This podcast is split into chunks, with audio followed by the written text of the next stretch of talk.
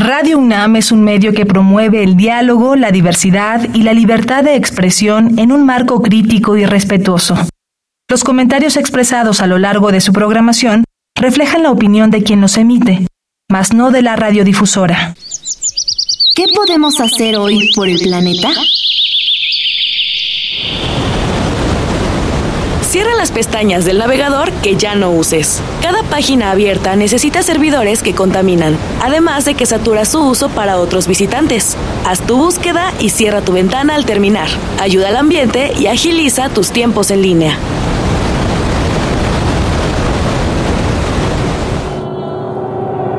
Habitare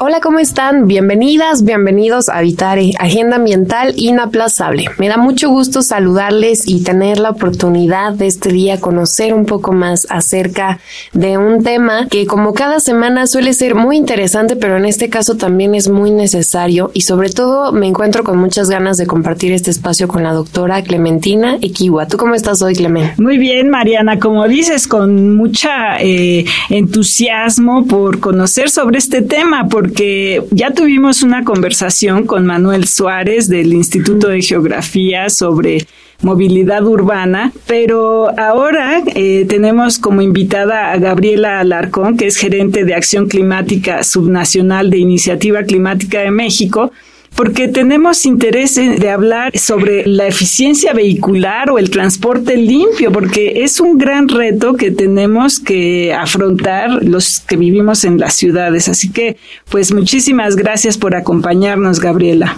Al contrario, Clementina y Mariana, muchísimas gracias por esta invitación y pues bueno, será un placer eh, poder platicar con ustedes sobre este tema tan importante para pues para los que vivimos en las ciudades, pero también para las, implicaciones que tienen a nivel global lo que ocurre a nivel local. Pues bueno, lista para platicar. Muchísimas gracias, claro que sí, con mucha emoción arrancamos con este tema que es eficiencia vehicular o transporte limpio. Esto es Habitare, Agenda Ambiental Inaplazable. ¡Empezamos! El Instituto de Ecología de la UNAM y Radio UNAM presentan Toma segundos destruir lo que ha crecido en años. Toma horas devastar lo que se ha formado en siglos. Tomar acciones para rescatar nuestro ambiente solo requiere un cambio de conciencia. Habitare. Agenda ambiental inaplazable. Ciencia, acciones y reacciones para rescatar nuestro planeta. Nuestra, casa. Qué gusto que continúen con nosotras en este Habitare donde el tema es eficiencia vehicular o transporte limpio y ya lo decías muy bien Clemen, ahorita nos interesa mucho en el tema de las ciudades porque siempre es un gran problema o causa mucho caos el tema de transportarse de un lugar a otro. Siempre la solución más fácil es usar el vehículo, pero también una ciudad tan grande, por ejemplo, como la nuestra, pues tiene oportunidades de hacerlo con otro tipo de transporte que a veces tampoco es pero que sí podríamos eh, ver como una esperanza. Exacto. Y bueno, de las cosas que platicamos con Manuel Suárez en su momento es que pues el transporte en bicicleta es eh, lo mejor, caminar es quizá todavía más eficiente y mejor aún, pero ¿qué pasa cuando tienes que moverte a, grandes distancias? Obviamente sacas el auto o te subes en un autobús y ahorita como están las cosas tienen que ser en su mayoría transporte que utiliza gasolina o diésel pues no sé, eh, Gaby, ¿cuál es el impacto de todos estos eh, sistemas de transporte en cuanto a las emisiones de carbono? Claro, esto que mencionas, Clemen, es muy importante porque es inevitable que nuestras ciudades desafortunadamente se han construido y se han operado eh, favoreciendo muchas veces al vehículo particular y a pesar de que en años recientes se ha buscado cambiar pues este enfoque hacia modos más sostenibles, priorizando transporte público cuando se trate de distancias largas, aún no lo hemos logrado. El sector transporte en general es, uno de los sectores que más emisiones de gases de efecto invernadero emite, ¿no? Eh, genera para la atmósfera, pero también de contaminantes criterios que son los que se quedan, digamos, en las ciudades y los que tienen afectaciones en la salud. Este es un sector que ha crecido en mayor proporción en sus emisiones que lo que han crecido el resto de los sectores, como pudieran ser el de los edificios, o el de la energía o el de residuos. El sector transporte cada vez cobra mayor mayor peso en, el número de emisiones este, para nuestro país.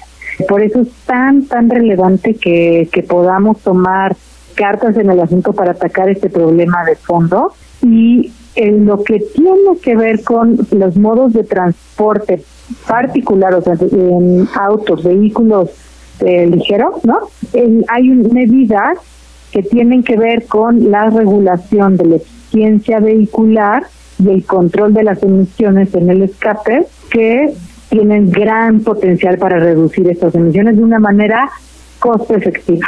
Entonces, pues bueno, esto es algo que, que ahorita justo se ha estado discutiendo en semanas recientes, en donde la Semarnat y la Secretaría de Economía publicaron para consulta pública un proyecto de actualización de la norma 163.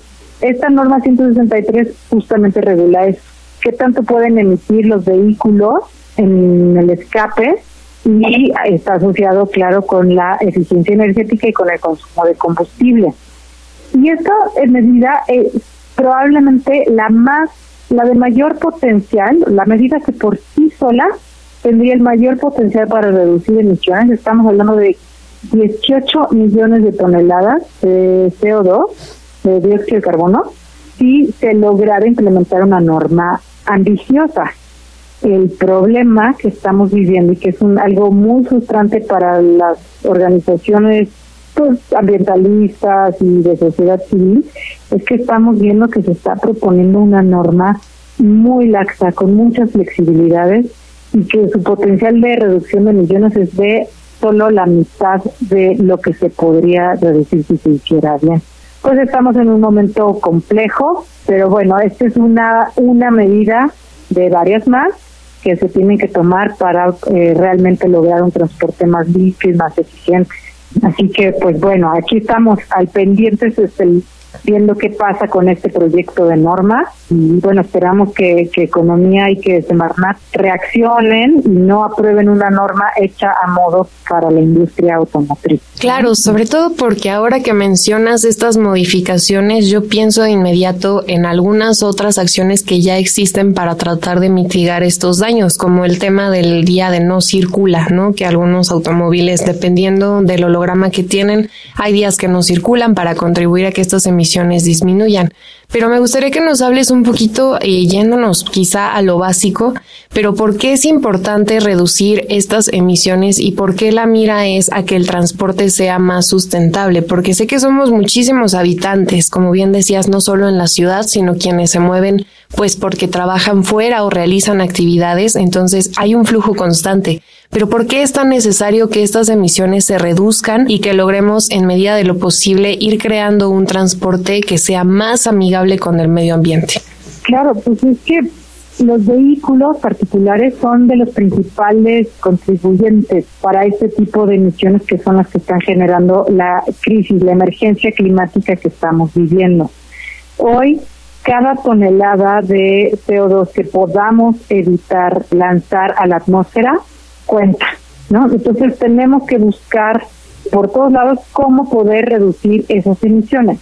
Además, no hay que olvidarse que México en el año pasado, para reponer una deuda que tenía con la comunidad internacional, eh, actualizó su este instrumento que se llama NDC o Contribución Nacionalmente Determinada que es básicamente el compromiso que México hace ante el mundo de cuánto va a reducir sus emisiones de gases de efecto invernadero para reducir la contribución de nuestro país a esta crisis climática. Lo que estamos viendo es que si queremos estar en línea, tener la posibilidad de que México esté a la altura de este reto tiene que aprobar normas y otros cambios de política pública que tengan un nivel de ambición suficiente como para que podamos empezar a reducir la presión de este gran calentamiento global y que lo estamos ya viviendo en nuestras ciudades. Los habitantes de las ciudades muchas veces vivimos más estos efectos, ¿no? Sufrimos más porque vienen las con las ondas de calor en las ciudades se genera el efecto isla de calor, mm. que muchas veces es potenciado por la falta de arbolado, pero también porque se concentran ahí diversos gases y no hay tanta circulación de, viento, ¿no? Entonces, ese es uno de los muchos efectos que está teniendo el cambio climático en, en, en el mundo y que en las ciudades muchas veces se exacerba. Entonces tenemos que mirar cómo reduciendo, teniendo vehículos más eficientes, que son es el tipo de vehículos que también congestionan más a las ciudades, tenemos que buscar que sean eh, más eficientes. Claro. Esto es una norma que, que le corresponde al gobierno federal actualizar. Los gobiernos locales, como los estados y los municipios, tienen otro tipo de instrumentos que pueden ayudar a que los vehículos, se haga un mejor uso de los vehículos, usos más eficientes, pero no tiene que ver con tecnologías. Entonces, para un uso más eficiente de los vehículos están justo estos programas que tú mencionabas, como el que mencionabas, el de hoy no circula, eh, programas de verificación vehicular, etcétera, ¿no? Entonces, ese tipo de, de programas de acción local también eh, generan, pueden generar una sinergia con las regulaciones federales que tienen que ver con la tecnología de los vehículos. Claro. Y uno de los grandes retos, eh, supongo, es cambiar el tipo de combustible que se esté usando. Y no sé qué perspectiva haya como para darle mayor entrada a los autos híbridos, a incluso los autobuses híbridos o de plano eléctricos. Hay como un poquito esta queja de que esos vehículos, sobre todo los eléctricos, no tienen el alcance que deberían de tener o que su huella de carbono para construirlos es eh, demasiado alta. ¿Cómo, ¿Qué papel juegan pues las fábricas, los, los que hacen automóviles en mover esta tecnología? Estas em, empresas automotrices juegan un papel central para promover la venta de este estos vehículos que traen otras tecnologías, ¿no? Como los vehículos eléctricos que ya no utilizan combustible a la hora de funcionar. Sí traen su huella de carbono a la hora de, su construcción, de su ensamble, pero una vez que ya se construyeron y que ya están operando, su huella de, dióxido de carbono, pues, o más bien su consumo eh, de combustibles y su emisión de dióxido de carbono ya es cero. Entonces, eso es algo que justamente se, se, busca tener una transición lo más acelerada posible y eh, programas o estrategias que el gobierno federal está tratando de implementar, como es una estrategia nacional para la movilidad eléctrica, podría ir de la mano para poder construir la infraestructura necesaria, y los esquemas de incentivos positivos pues para poder vender más vehículos eléctricos que sean a precios accesibles para un, una la mayor cantidad posible de, de, hogares o de población en el país pero tiene que venir acompañado de también una regulación más estricta para aquellos vehículos que todavía utilizan combustible. Entonces tiene que venir por, por varios lados. Entonces, sí, de manera natural el mercado ya está cambiando. Esas industrias automotrices ya están produciendo esos vehículos híbridos y eléctricos. Algunos se venden en México, todavía son muy pocos porque justamente no hay una regulación que sea lo suficientemente estricta para que vayan empujando y presionando más a la industria automotriz a que vendan menos y menos vehículos que son poco eficientes y que contaminan más. Entonces, necesitan, es como, como una estrategia de, digamos, la doble pinta, ¿no? Por un lado, más regulación más estricta para que ya no se vendan estas camionetotas de ocho cilindros que tienen un rendimiento de combustible bajo, eh, menor, no sé, por ejemplo, a 10 kilómetros por litro, ¿no? Esas tratar de que y no, ya no se vendan, por lo menos se vendan las menos posibles y que al contrario se empiecen a enfocar más en ofrecerle al público mexicano opciones de vehículos híbridos y vehículos eléctricos donde algunos vehículos híbridos incluso ya son más baratos que los vehículos poco eh, eficientes como estas camionetotas.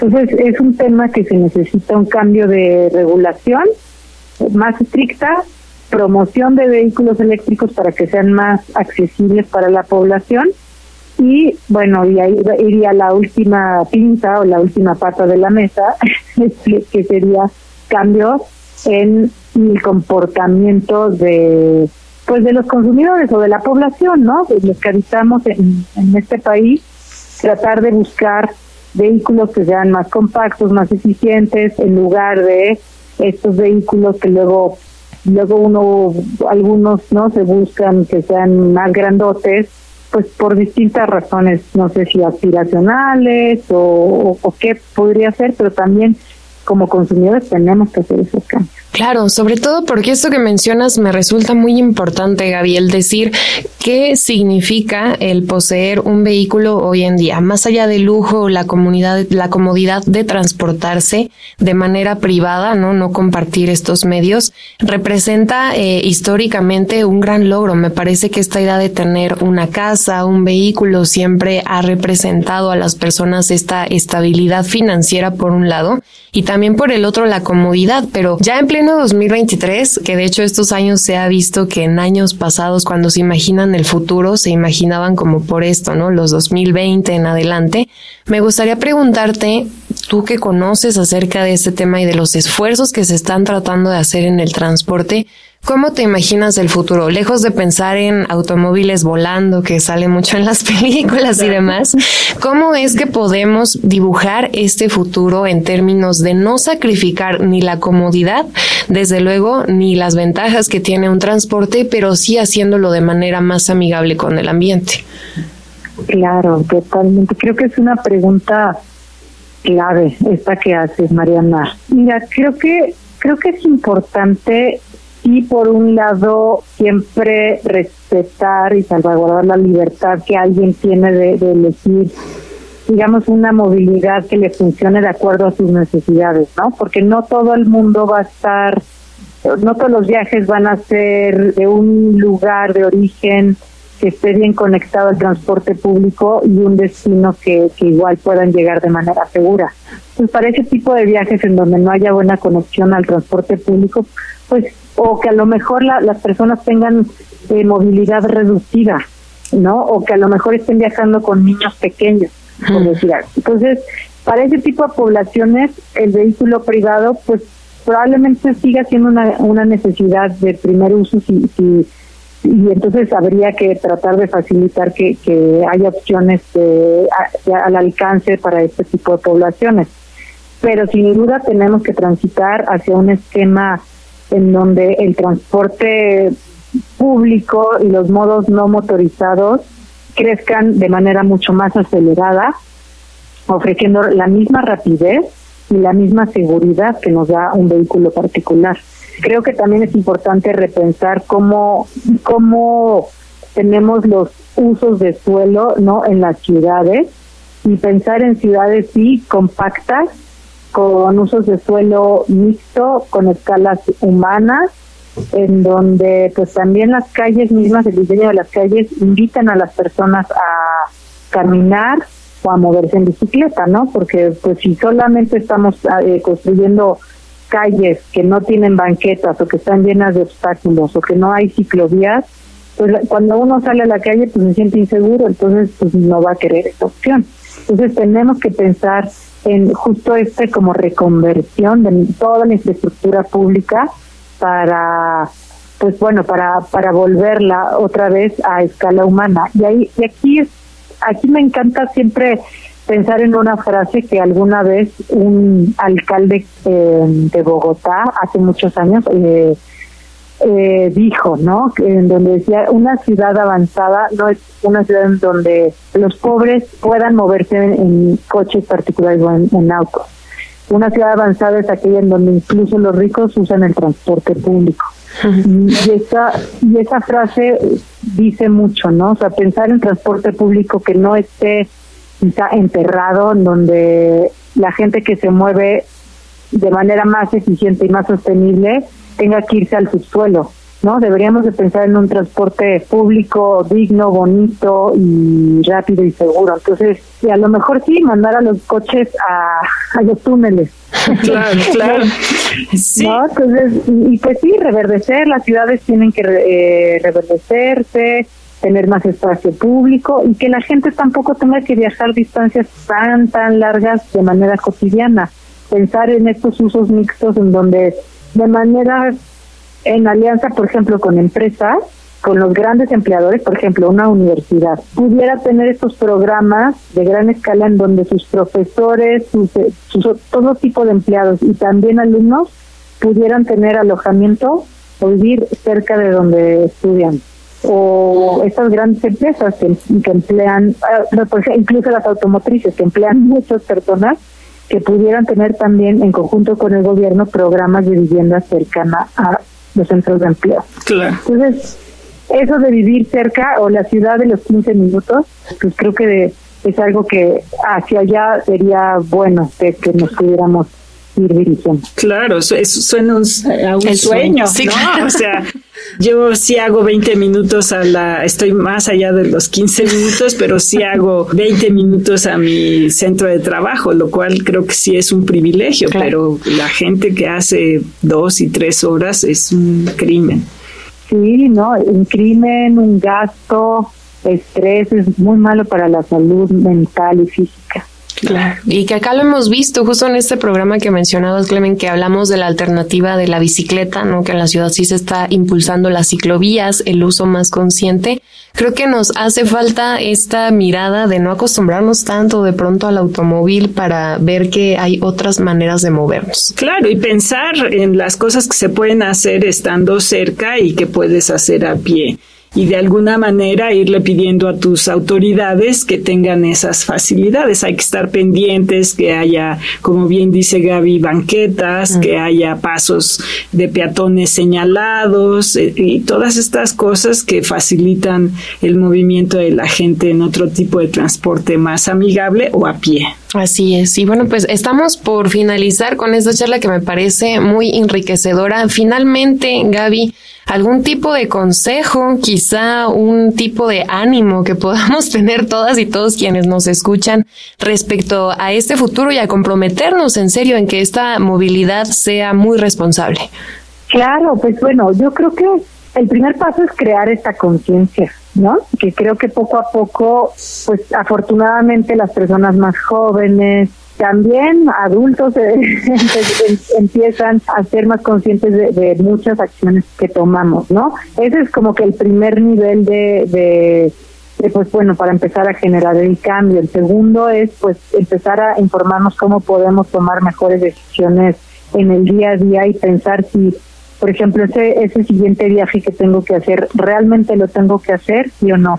Bueno, si sí lo tengo que hacer, ¿qué modo de transporte voy a elegir? Pues así, eh, en temas de vehículos particulares, es clave empezar a exigir como consumidores, quienes pueden comprar vehículos, que se fijen, que le exijan a cuando vayan a la concesionaria, que, le, que pregunten sobre cuáles son esos vehículos más eficientes. Si les alcanza para vehículos híbridos o un vehículo eléctrico, qué mejor. Creo que todos también eh, como, como comunidad universitaria, creo que es importante estar atentos a este tipo, por ejemplo, de regulaciones a nivel federal que llevan años estancadas, que no se han movido y que las los intentos por actualizarlas son normas muy laxas y que están hechas a modo de la industria. E- Es ahí donde tenemos que ejercer presión si conocemos a alguien que, que pudiera estar pues cercano a las personas tomadoras de decisión, pues sacarlo, comentarlo y ponerlo en redes sociales. Tenemos que tener normas más estrictas, más ambiciosas si realmente queremos pues vivir en ciudades más limpias y pues bueno, eh, emitir menos gases de efecto invernadero. Así que yo creo que como sociedad eso, seguir cambiando comportamientos y exigiendo y poco a poco, pues bueno, vamos a, generar estos cambios que, que mucha falta nos hacen. Así es, pues muchísimas gracias Gabriela Alarcón por esta charla acerca de la eficiencia vehicular o transporte limpio. Creo que es algo que nos deja muchas reflexiones de nuestro día a día. Muchas gracias por habernos acompañado en Habitare. Muchísimas gracias a ti, Mariana y Clementina. Eh, un gusto. Saludos a toda la audiencia. Muchas gracias. Y hablando justo de sacar este tipo de temas, de compartirlo a través de redes, ¿cómo es que se pueden contactar con nosotros, Clemen? Claro que sí, se pueden eh, comunicar por Facebook en Instituto de Ecología UNAM, en Twitter estamos en arroba y Ecología UNAM y en Instagram Instituto-Ecología UNAM. Y como siempre, le agradecemos al Instituto de Ecología del UNAM, a Radio UNAM y a Iniciativa Climática de México por la información a Italia Tamés, operación técnica de Paco Chamorro. En la producción a Lisbeth Mancilla y Paco Ángeles y en las voces les acompañamos Mariana Vega y Clementina Kiwa. Les escuchamos en la próxima emisión de Habitare, Agenda Ambiental Inaplazable. Hasta la próxima. ¿Qué estás haciendo hoy por el planeta?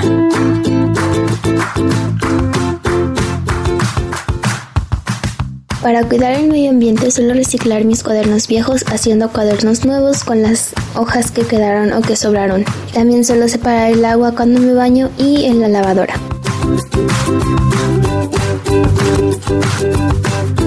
Visita ecología.unam.mx para obtener más información sobre el tema de hoy.